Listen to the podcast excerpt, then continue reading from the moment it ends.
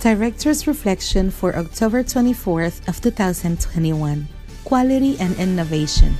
Many wonder what is the key to success. In its print and digital formats of the New York Times, and David Rubin, its chief strategist, doesn't blink to say it quality and innovation.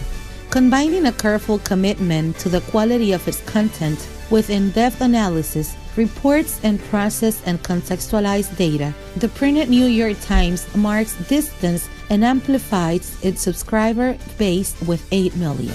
Although the great blow of its upward curve was achieved during the first year of the pandemic, thanks to a continuous and live tracking of cases, adding 2 million subscribers, as Robin said in a panel of the 77th General Assembly of the Inter American Press Association.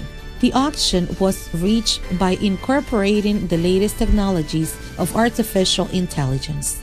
In this case, technological innovation represented the driving force that has allowed the Times to rise as a paradigm of transformation in this new era of communications. With artificial intelligence, newspapers improved their news editing process content creation, a marketing mechanism, subscriptions, and closer ties with the preferences and tastes of their customers or users. Its costs at the moment are high, and that is why it has not had a more widespread application in Latin America. The search for quality is already understood at the traditional media level as the alternative to the fake news crisis and the manipulations that have undermined the news model greatly damaging the credibility of digital media. The void that arises from this mistrust is what has triggered the alarms of professional, ethical, and responsible journalism to produce content adjusted to the truth and reality,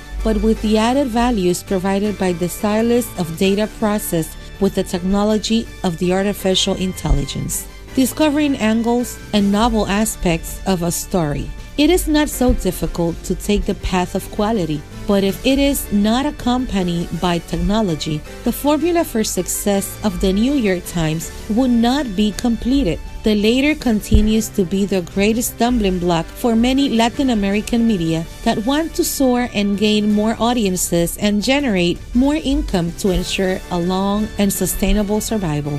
For Listín Diario, voice over and translations by Indira Rodriguez.